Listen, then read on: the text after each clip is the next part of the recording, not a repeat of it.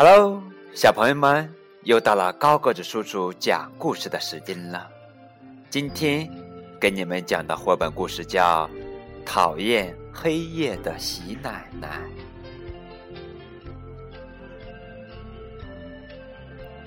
小镇附近的山区里，住着一位老太太，大家都叫她喜奶奶。喜奶奶讨厌蝙蝠，讨厌猫头鹰，讨厌鼹鼠，讨厌田鼠，讨厌蛾子，也讨厌星星，讨厌黑影，讨厌睡觉，连月光她也讨厌。说来说去，喜奶奶讨厌的就是黑夜。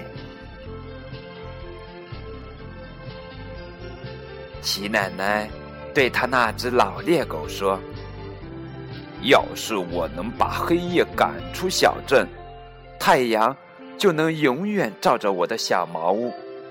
真不懂，为什么从来就没有人想过要把黑夜赶走呢？”他用小树枝扎了一把扫帚。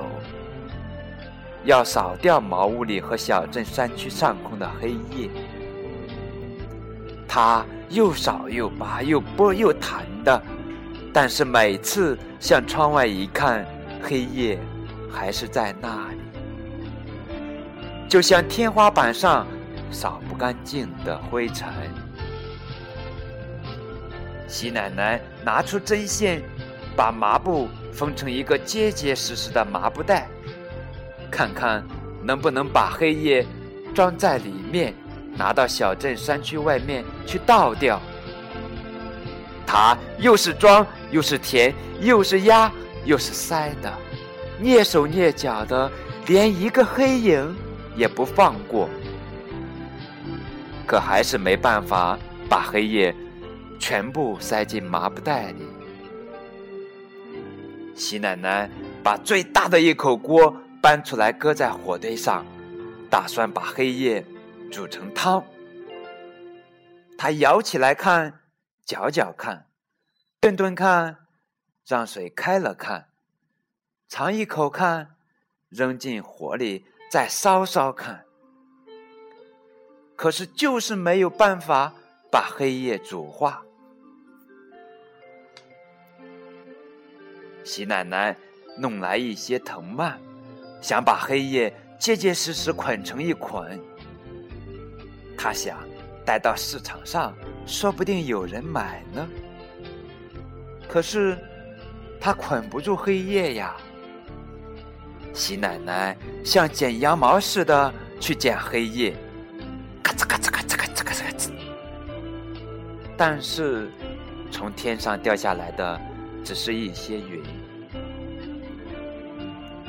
喜奶奶把黑夜扔给躺在破布堆上的老猎狗，但是老猎狗吃不下去。